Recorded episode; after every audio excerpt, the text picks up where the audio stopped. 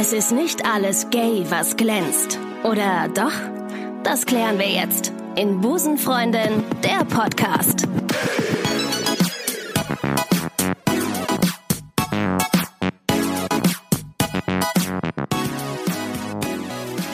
Again, liebste Gay Community und Supporter. Ich begrüße euch zu einer neuen Podcast-Episode.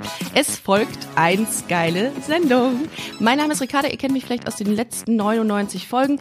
Ich freue mich total auf den heutigen Gast. Ähm, ich habe einen wunderbaren Mann im Podcast heute.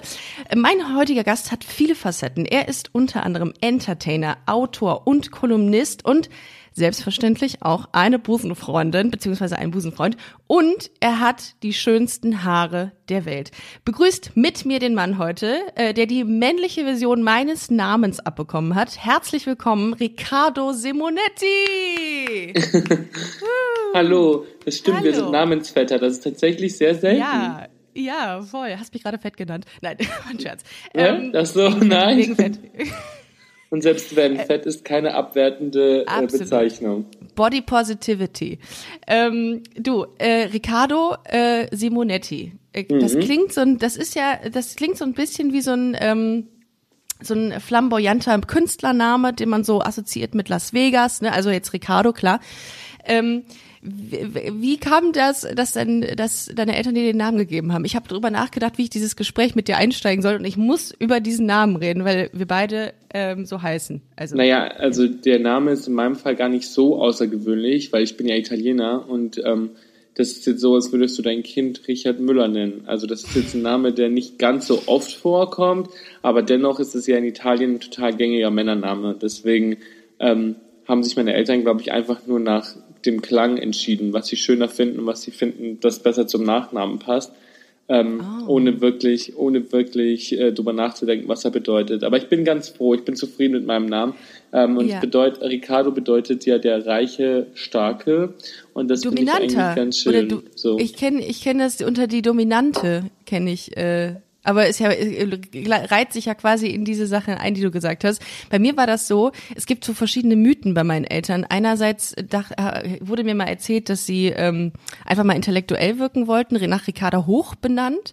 Und ähm, äh, irgendwann haben sie mal sogar so, so, sogar gesagt, ich glaube, die wollten mich einfach nur verarschen, haben sie gesagt, dass sie äh, im Telefonbuch einfach mit dem äh, Zeigefinger irgendwo runtergescrollt sind und haben dann, wobei man nicht damals scrollen sagen man, sie sind runtergegangen mit dem, äh, mit dem Zeigefinger und haben dann irgendwann gestoppt und da war dann Ricarda, das ist aber auch, glaube ich, nicht wahr. Und sie hat mal ein, ähm, sie haben mal ein Pferd kennengelernt von einer Bekannten, das Ricarda hieß.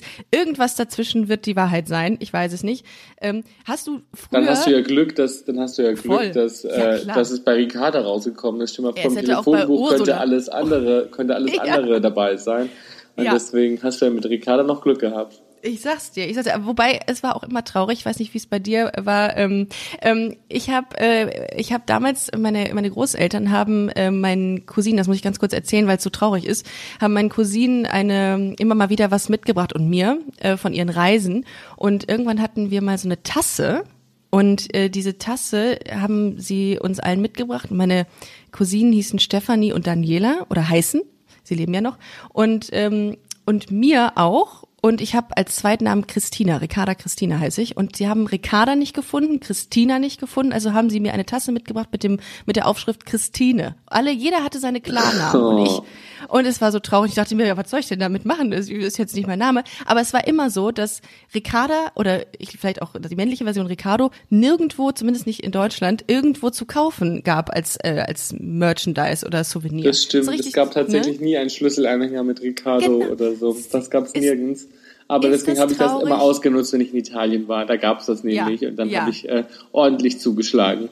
Ja, ich glaube auch. Also das, meine nächste Reise führt äh, nach Italien, wenn es wieder geht, und dann kaufe ich, decke ich mich ein mit Schlüsselanhängern. Mit Was dem, meinst du, äh, wie es Britney Spears geht, die ihren Namen erfunden hat?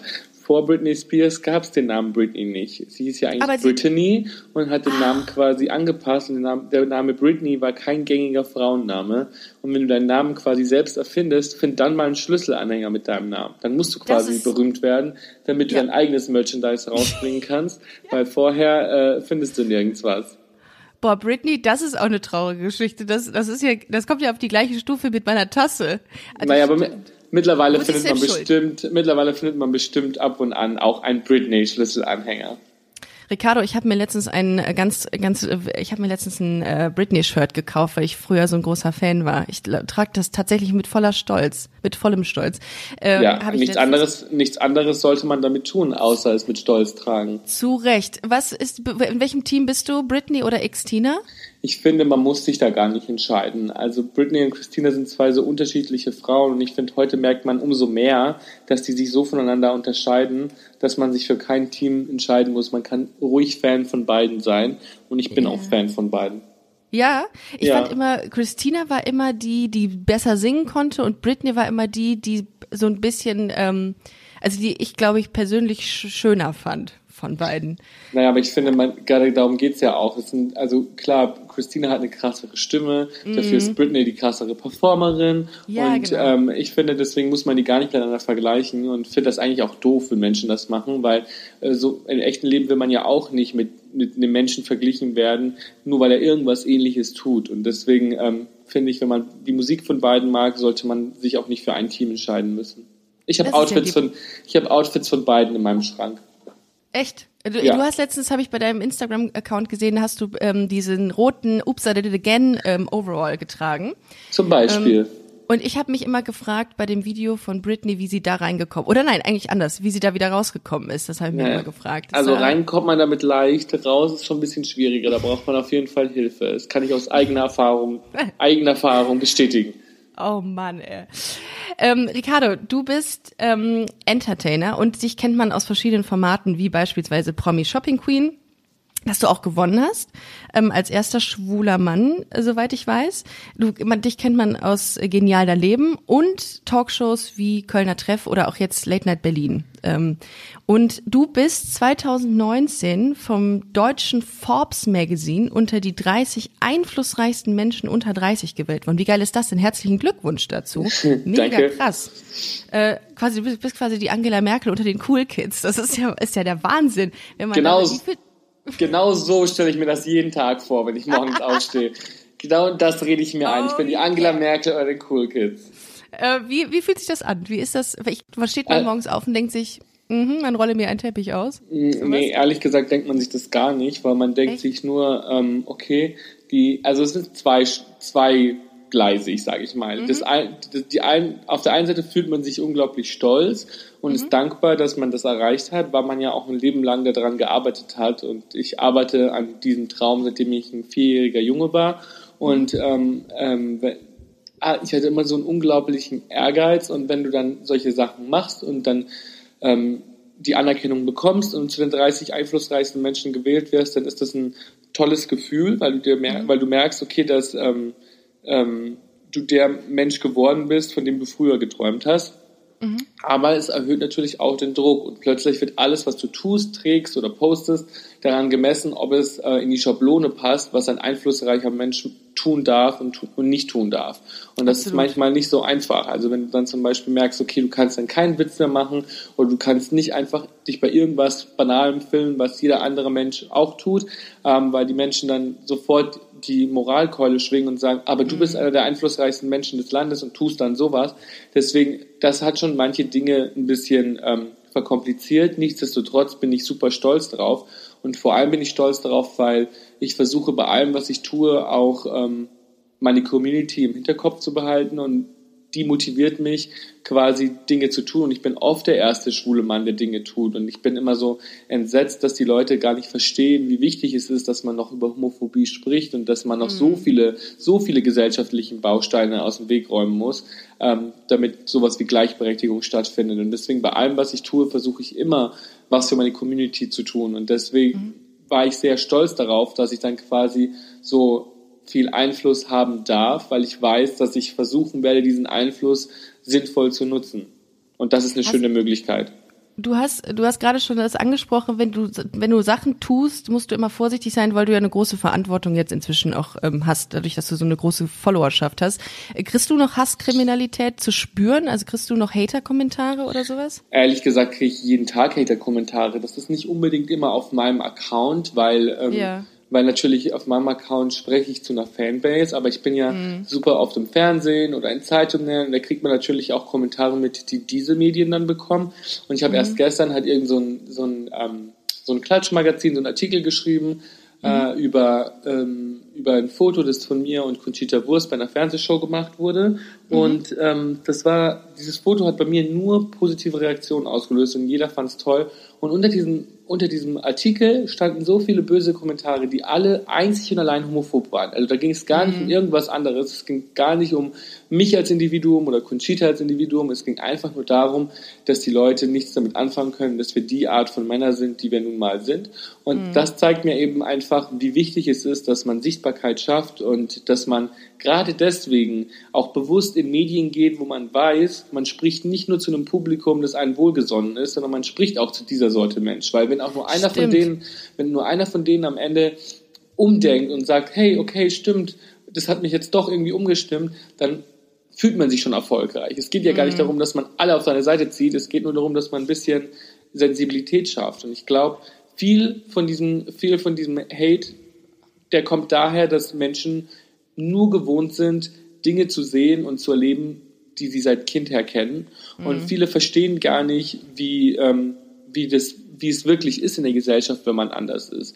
Ich habe letztes Jahr, Entschuldigung, ich wollte dich. Äh, nee, nee, nee, alles gut, alles gut.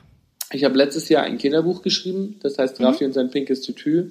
Mhm. Und ich habe so viele Kommentare bekommen von Menschen, die behaupten würden, ich würde ihre Kinder schwul machen, dadurch, dass ich ein queeres Kinderbuch mache. Das hat mich so entsetzt, dass, so die Menschen wirklich, dass die Menschen wirklich glauben, dass man Sexualität so beeinflussen kann. Ich bin jemand, mm. der mhm. komplett ohne LGBT-Identifikationsfiguren aufgewachsen ist mm. und bin trotzdem schwul geworden. Also als mm. ob das irgendwas damit zu tun hätte. Deswegen bin ich immer wieder entsetzt, wie die Leute ihre Homophobie einsetzen, um anderen Menschen das Leben schwer zu machen. Mhm. Du hast ähm, du hast mal, du hast mal einen Blog, du hast mal einen Blog bis 2012, äh Quatsch, ab 2012 hast du einen Blog äh, oder einen Artikel in einem Blog namens Fabulous Life of Ricky ähm, veröffentlicht. Und du hast mal in einem Interview gesagt, äh, du wolltest damit Menschen unterhalten und inspirieren. Ähm, ist das, war das viel LGBT-Content zu dem Zeitpunkt? War das, war die, war die Gesellschaft 2012 schon bereit dafür? Was denkst du? Also ich war damals noch ein Teenager, der zur Schule mhm. gegangen ist und ähm, ich war, das war es ging vor allem ums Mann selbst sein. Mir ging es immer mhm. darum, Menschen zu inspirieren und da ging es gar nicht nur um expliziten LGBT-Content. Es war natürlich LGBT-Content, weil ich ein Mitglied dieser Community bin. Aber da das bei mir damals auch noch in den Kinderschuhen gesteckt hat und ich noch kein wirklich schwules Leben geführt habe, war das natürlich in einer anderen hat sich das in einer anderen Form geäußert, als es sich vielleicht heute äußern würde. Und die Artikel, die ich damals geschrieben habe, waren eher Artikel, die Leute dazu inspirieren sollten, keine Angst davor zu haben, ihr wahres Ich kennenzulernen, was auch mhm. immer das in meinem Fall bedeutet hat, denn ich war auch noch dabei, mich selbst kennenzulernen und ich glaube, darum geht's auch und oft trennt man das so und oft denkt man so, reiner LGBT-Content ist nur für LGBT-Mitglieder irgendwie relevant, und interessant, aber das glaube ich gar nicht. Es geht ja vor allem mhm. darum, immer seine eigene Wahrheit zu entdecken und ähm, keine Angst davor haben, die der Gesellschaft zu zeigen. Und das ist ja etwas, womit sich jeder identifizieren kann. Mhm. Und ähm, heute ist mein Content und die Sachen, die ich anspreche, natürlich viel explizit äh, mehr auf die LGBT-Community zugeschnitten, weil ich einfach mehr in dieser Thematik drin bin und viel mehr von den Problemen mitbekomme, mhm. die diese die diese Community nun mal immer noch erleiden muss, vor allem auch in anderen Ländern. Und ähm, ich hoffe einfach dadurch, dass ich halt, dass ich halt relativ viele Menschen erreiche, dass ich halt auch Menschen erreiche, die dann ein bisschen mehr Verständnis haben, als sie es vielleicht vorher gehabt hätten. Hey, liebe Busenfreundin-Community. Nein, ihr seid nicht in einem Highschool-Movie gelandet. Ihr seid bei Busenfreundin, der Podcast. Ab sofort gibt es Busenfreundin auch als Magazin. Die neue Online-Plattform für unterhaltenden Gay-Content. Überall dort, wo es Internet gibt. www.busenfreundin-magazin.com. was kriegst du so gespiegelt? Also was, äh, was, mit welchen Themen kommen die äh, Leute zu dir und schreiben dir? Also ich muss sagen, gerade diese Hate-Kommentare sind für mich natürlich schon immer ein Problem. Nicht nur, weil mhm. ich, weil ich, weil ich selber nicht, also sowas nicht gerne lese, sondern vor allem, weil ich immer weiß, dass junge Menschen, die noch auf der Suche sind, sich selbst zu finden, ähm, auf meinem Kanal sind, um genau Inspiration für dieses Unterfangen zu finden. Und wenn die dann solche Kommentare lesen, die haben keine Community hinter sich, die sie unterstützt und die an sie glaubt und die ihnen sagt, dass sie gut sind, so wie sie sind, sondern die sind vielleicht komplett alleine.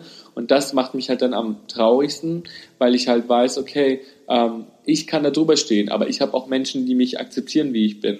Wenn du ein 16-jähriger Junge bist, der noch nicht weiß, ob er jemanden hat, der ihn akzeptiert, so wie er ist, und der gerade versucht, das kennenzulernen, und der liest dann solche Sachen, die sind dann schon eher abgeschreckt. Und das finde ich halt schade, weil das so eine so ein Machtmissbrauch von solchen Kommentaren ja, ist. Und das, ähm, das tut mir einfach super leid.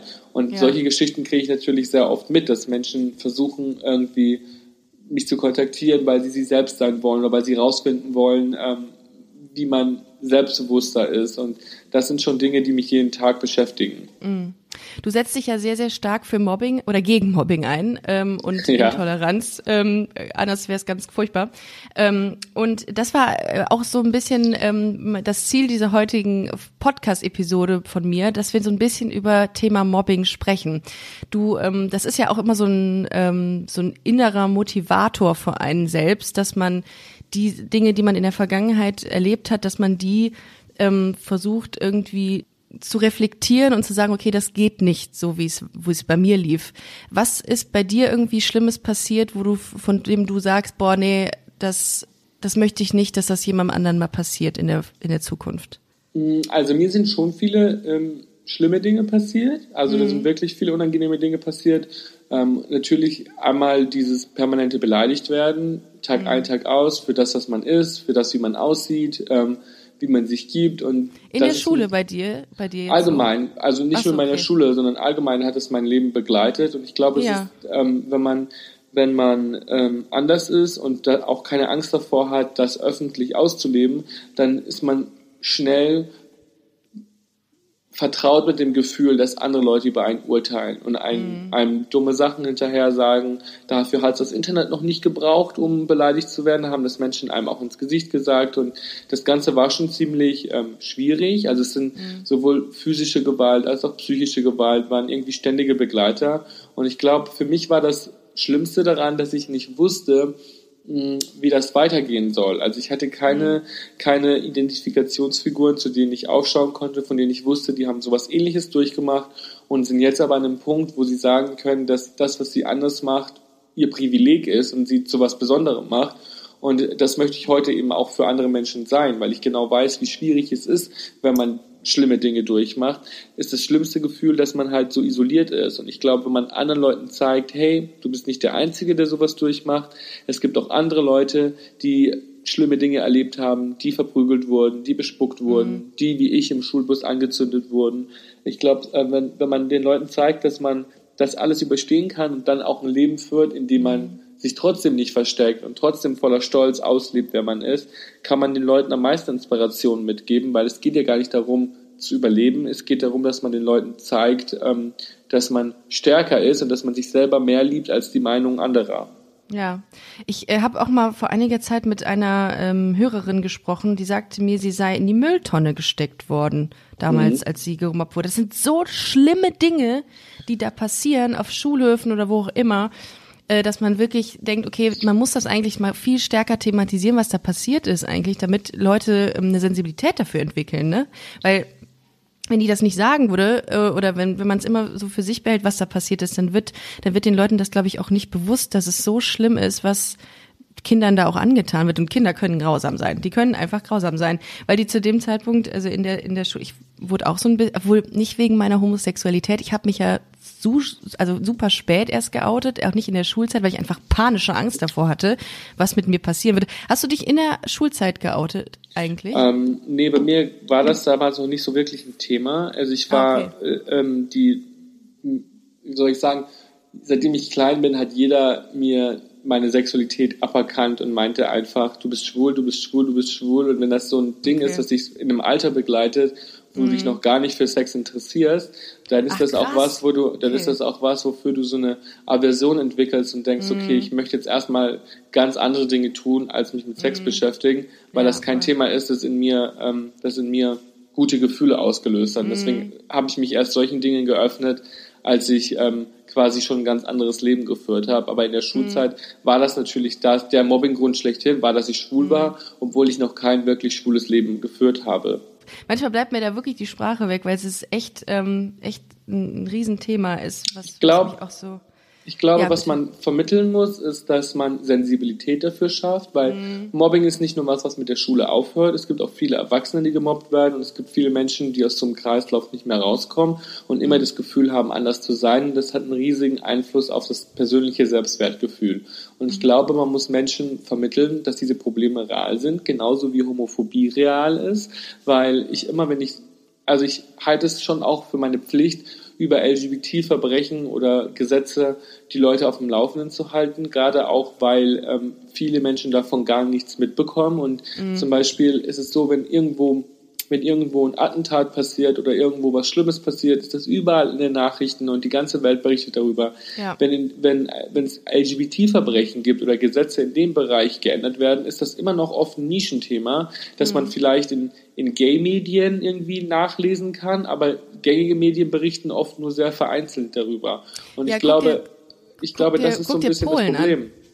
Guck dir Zum Beispiel. An, wie, wie, wie unter dem Radar das stattfindet. Das ist, wird in den Nachrichten so marginal thematisiert. Und ich denke mir, Leute, ein Drittel des Landes steht unter LGBT-freien Zonen. Da sind Leute nicht willkommen. Und wir leben alle in dieser Ehe. Da, da, da werde ich, ich, mich, mich macht das völlig fertig, dass ich denke, es gibt so krasse Homophobie hier in unserer Nähe einfach. Und ich habe da ja, das ist, mit der mit Das mit ist unser Nachbarland. Voll. Das Und ist das unser Nachbarland. Ja und genauso aber auch die Gesetze in Deutschland. Also Schwule dürfen immer noch kein Blut spenden, jo, außer sie haben außer sie haben seit über einem Jahr keinen äh, keinen Geschlechtsverkehr gehabt. Ja, das ist ja mega ein Einschnitt in die Persönlichkeitssphäre, ne? So ja, oder also auch, dass wir Konversionstherapien erst im Jahr 2020 verboten mhm. haben und auch nur für Menschen ja. unter 18. Das ja. ist so ein Ding, wenn man das anspricht, schütteln alle den Kopf und sagen, krass, dass es sowas äh, überhaupt noch gab. Aber das ist die Realität, in der sehr viele, die für sehr viele Menschen real ist und mhm. die sich damit jeden Tag auseinandersetzen müssen. Und deswegen meine ich, man muss Sensibilität schaffen und die Leute ja. auf dem Laufenden halten, ja. weil man denkt immer, ach so, mein Umfeld ist nicht homophob, deswegen gibt es keine Homophobie mehr. Ja, und man genau. vergisst, dass das nicht die Realität von jedem Menschen ist, der hier lebt. Ricardo, du hattest ähm, mal in einem Interview gesagt, dass, äh, dass du während deiner äh, Schulzeit oder deiner Kindheit zumindest, ähm, dass deine Mutter ähm, tolerant dem gegenüber war, wie du dich angezogen hast. Ähm, wie, äh, wie hat sich das bemerkbar gemacht? Was hast du getragen? Was, was war das? Let's talk about fashion. Also meine Mama ist zum Beispiel jemand, die natürlich nicht immer Juhu geschrien hat, wenn ich mit irgendwelchen außergewöhnlichen Outfits in die Schule gehen wollte. Aber sie war jemand, die auf jeden Fall erkannt hat, dass das was ist, was mir am Herzen liegt. Und deswegen hat sie es auch unterstützt. Meine Outfits waren gar nicht so außergewöhnlich wie das, was ich heute trage, aber sie waren natürlich für einen Jungen auf dem Land schon eher ungewöhnlich. Und ich war ein Fan von Haarbändern und habe viel Theater gespielt und wollte einfach die Kostüme, die ich auf der Bühne getragen habe, im wahren Leben halt nicht mehr ausziehen. Und das war was, was ich halt im Alltag integrieren wollte, weil ich mich da richtig zu Hause gefühlt habe und dieses Zuhausegefühl wollte ich eben nicht mehr loslassen. Und ich war Mhm. Habe viel Secondhand-Sachen gekauft, habe deswegen oft Dinge getragen, die vielleicht gar nicht so ungewöhnlich waren, aber dafür sehr ungewöhnlich geschnitten waren. Und ähm, ich glaube, ich war da sehr experimentierfreudig und bin auch froh, dass ich so, so eine Phase durchgemacht habe, weil das natürlich für einen Teenager extrem viel Mut erfordert. Also wenn man als Teenager in die Schule geht und sich traut, anders zu kleiden als die Mitschüler, dann ist das einfach äh, tapfer und mutig, weil man genau weiß, dass nicht jeder das gut finden wird und ganz viele Menschen sich auch daran stören werden. Du kommst ja auch wirklich also aus einem kleineren Dorf in Bayern, ne? Das ist ja auch, glaube ich, nochmal, es ist, wir reden ja nicht von Berlin hier oder so, wo man auch vor zehn Jahren schon wahrscheinlich deutlich toleranter ähm, Leuten gegenüberstand, die anders waren. Ähm, war das war das nicht total crazy für die Leute, für deine Mitschüler, als du dann mit irgendwie mit mit Haarbändern und Glitzer und Pailletten in die Schule gekommen bist? Also ich muss sagen, dass ich das Glück hatte, dass ich ähm, auch im, in der Schule schon einen sehr engen Freundeskreis hatte, bestehend aus mhm. hauptsächlich Freundinnen, die, ähm, die mich da auch unterstützt haben und das gut fanden. Aber es gab natürlich sehr, sehr viele, sehr, sehr viele Menschen, die das doof fanden und das auch vehement bekämpft haben. Aber trotzdem ging es mir eigentlich nicht darum, anderen Leuten zu gefallen. Ich glaube, was ich damals schon gemacht habe, ist einfach, dass ich meine eigene Meinung mehr geschätzt habe als die von Menschen, die ich nicht danach gefragt habe. Mhm. Und ähm, ich glaube, wenn man so lebt und sich jeden Tag die Frage stellen muss, was ist mir wichtiger, von anderen gemocht zu werden für etwas, was ich nicht bin, oder ich selbst zu sein und dafür vielleicht auch den schwierigeren Weg zu gehen, das war auf jeden Fall was, was mich sehr, sehr stark geprägt hat. Ich hatte auch so eine Phase. Ich hatte meine Aaron Carter Phase. Boygroup-Style Westen. Ich habe äh, Westen getragen, Baggy Pants, Caps, äh, Unterhemden, was man auch immer. Dachte, ähm, ich, ich, also meine Eltern waren da auch super tolerant, äh, was das angeht. Und ähm, meine Eltern dachten nicht, ich wäre gay. Die dachten, ich hätte einfach nur keinen Geschmack. Das wäre, war so, glaube ich, das, was, äh, was meine Eltern so ein bisschen ge gefahren hat bei der ganzen Sache. Aber da stelle stell ich mir die Frage, muss ein Teenager guten Geschmack haben? Ich meine, das ist doch die Zeit, in der man sich ausprobieren sollte. Und ich bin froh, wenn ich zurückgucke, dass ich Outfits sehe, wo ich heute nur den Kopf verdrehe und mir denke, oh mhm. Gott, das würde ich nie wieder tragen. Aber das ist ja auch das Ding, das sollte man im Erwachsenenalter auch beibehalten. Es gibt so viele Menschen, die sich nie trauen, aus ihrer Komfortzone rauszugehen. Mhm. Und gerade als Erwachsener hat man vielleicht nicht mehr die Möglichkeit dazu, wenn man dann quasi in einem Job ist, wo man eine bestimmte klare Ordnung einhalten muss. Und als Teenager hat man noch die Freiheit zu experimentieren. Und ich finde, das ist ein unglaublich, ähm, ein unglaubliches Privileg, dass man sich modisch ausdrücken kann und dass man Dinge tragen kann, die vielleicht nicht jeder gut findet. Und gerade als Teenager kann das unglaublich helfen, seine eigene Identität zu finden. Deswegen bin ich immer so, ja, ihr braucht keinen guten Geschmack. Hauptsache, ihr traut euch was und lebt euch aus, wenn das das ist, was ihr wollt. Denn in deinem Buch hast du es ja auch äh, thematisiert, das bricht ja mit so klassischen Rollenklischees oder mit Rollenbildern. Mhm. Ähm, hast du das Gefühl, dass ähm, Eltern toleranter werden, äh, dass sie inzwischen sagen, ja klar, mein Kind darf mit äh, mit Autos spielen, ich trage, ich werde meine Tochter darf viel Blau tragen oder so, dass es deutlich entspannter wird, als es früher war?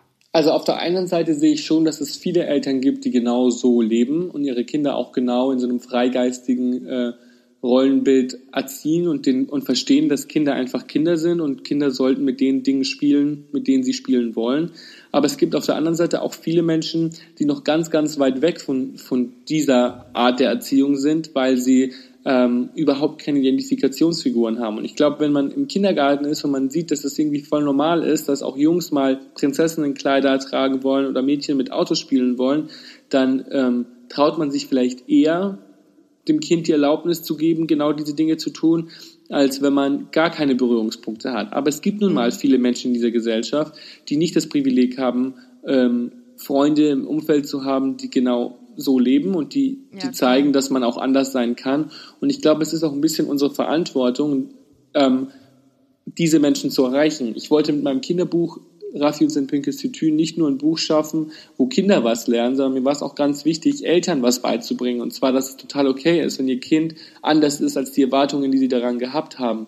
Und selbst wenn nicht jeder dieser Menschen so ein Buch kaufen würde, vielleicht liegt es irgendwo in einer Kita rum, vielleicht liegt es irgendwo mhm. in einer Schule rum und das Kind liest das oder bringt es mit nach Hause und es verbreitet sich dadurch und die Eltern sehen, hey, es ist eigentlich voll in Ordnung, wenn mein Kind auch anders ist, dann ist das was, worauf ich stolz bin, weil als ich das Buch veröffentlicht habe, haben sich sehr viele Menschen bis heute bei mir geäußert und gemeint, dass, dass sie es total schlimm finden würden, wenn ihr Junge äh, ein Tütü tragen möchte. Und das finde ich halt super erschreckend macht mich super traurig, weil all diese Menschen haben schließlich Kinder und nicht jedes Kind von denen wird so sein, wie sie es wollen. Und ähm, wenn dein Kind schon quasi bei einem pinken Tütü ähm, Schande über dein Heim bringt, dann gibt es noch so viele andere Dinge, die Kinder tun können, ja. um den Zorn ihrer Eltern zu erzielen. Und deswegen bin ich so, wenn das mit einem Tütü schon getan ist, dann ähm, tut mir das halt einfach wahnsinnig leid. Ja, ich glaube, die Eltern haben auch ähm, oder oder in der Vergangenheit war es zumindest so, dass viele Eltern auch mit dem Begriff schwul oder lesbisch immer schon ein Problem hatten, weil der in ihren Augen auch sehr negativ konnotiert ist. Was ich auch denke, der ist mit viel Negativität verbunden, der Begriff. Und man muss, also das, was ich irgendwie denke, ist, ähm, gerade durch dich ähm, oder auch ähm, andere LGBT-Aktivisten wird dieser, dieser Begriff einfach wieder positiv besetzt. Und ich glaube, das ist wichtig. Man hat einfach ein, ein komisches Bild von, ähm, von diesen Begriffen. Und ich glaube, manchmal haben die Eltern auch Angst, dass, ähm, dass das irgendwie auch über ihre Tochter, ihren Sohn kommt. Weißt du, was ich meine? Das ist so.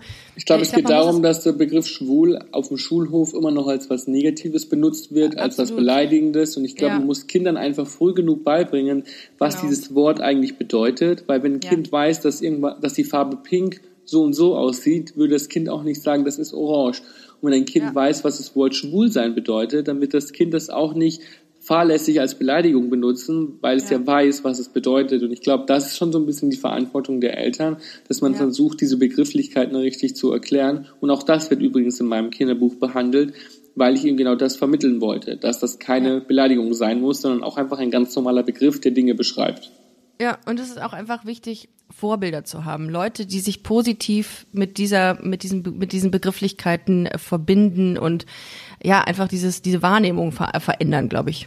Was, ähm, was, was planst du äh, für die Zukunft? Was ist das, äh, was wir von dir erwarten können?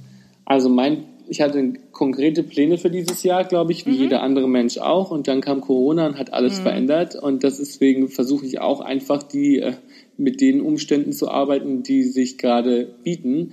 Aber mhm. generell versuche ich weiterhin Menschen zu unterhalten und mich weiterhin für die Rechte der LGBT-Community einzusetzen, weil das für mich nicht ähm, automatisch ausgeschlossen sein muss. Also ich finde, man kann durchaus in der Entertainment-Branche arbeiten und trotzdem auch positiven Aktivismus betreiben. Und das, glaube ich, können die Leute auch in Zukunft von mir erwarten, dass ich bei jedem Schritt, den ich tue, meine Community voranbringen möchte und ähm, vor allem natürlich auch im Fernsehen ähm, diese Botschaft weiter vertreten möchte. Finde ich sehr, sehr cool. Ich finde generell sehr, sehr cool, was du machst. Ähm, dass Dankeschön. du mit diesem, mit diesem äh, Engagement wirklich sehr viel bewegst. Und ähm, das ist, glaube ich, sehr inspirierend auch für viele und ähm, kann ich nur so unterschreiben. Also ich finde ähm, auch, was du sagst, finde ich sehr, sehr cool. Und ähm, da merkt man auch, mit welchem Herzblut du dabei bist. Das ist schon, das ist halt nicht. Ähm, das ist nicht irgendwie vor kurzem entstanden, das merkt man total bei dir, sondern es war immer schon irgendwie in dir gefühlt. Und noch eine Frage, äh, abgesehen von dem Ganzen hier, was wir gerade besprochen haben, Ricardo, wie ist es ohne Küche? Du hast dir die Küche ausbauen lassen in deiner Wohnung, habe ich gehört. Wie ist es? Ja, muss halt kreativ werden. Ne? Also wenn man keinen Backofen hat und keine Herdplatte, äh, dann muss man halt versuchen, irgendwie auf eine andere Art und Weise seine Lebensmittel zu aufzuwärmen. Und da kommen halt das Glätteisen und das Bügeleisen doch wow. öfter zum Einsatz, als man vielleicht denkt. Aber das Schlafzimmer behältst du noch oder machst du das bald, schläfst du bald im Stehen? Nö, also ich bin sehr froh, ein Bett zu haben, das sehr gemütlich ist. Äh, Ricardo, vielen, vielen Dank, dass du heute im Podcast warst. Ich finde, du hast ganz, ganz tolle Sachen gesagt. Ähm, wer ähm, weiter, weiteres über Ricardo erfahren möchte, der kann ganz einfach äh, bei Instagram Ricardo Simonetti eingeben. Wo findet man dich noch, Ricardo? Ähm, also hauptsächlich auf Instagram. Da glaube ich, halte ich alle Leute auf dem Laufenden, was ich so tue und wo man mich im Fernsehen sehen kann. Das sieht man dann auch auf meinem Instagram-Account. Genau. Also da ist die zentrale Anlaufstelle, um alles weitere von Riccardo Simonetti sich anzuschauen. Vielen Dank, liebe Ricardo. Ähm, Sehr gerne. Für deine Zeit. Wir hören und sehen uns hoffentlich bald mal in Real Life, wenn Corona ähm, äh, aufgehört hat. Und äh, ihr Lieben, geht doch gerne auch auf unseren Instagram-Kanal busenfreundin-podcast. Ich freue mich, dass ihr zugehört habt und wir hören uns auf jeden Fall nächste Woche wieder. Äh, alles klar, wir sind durch. Tschüss. Tschüss.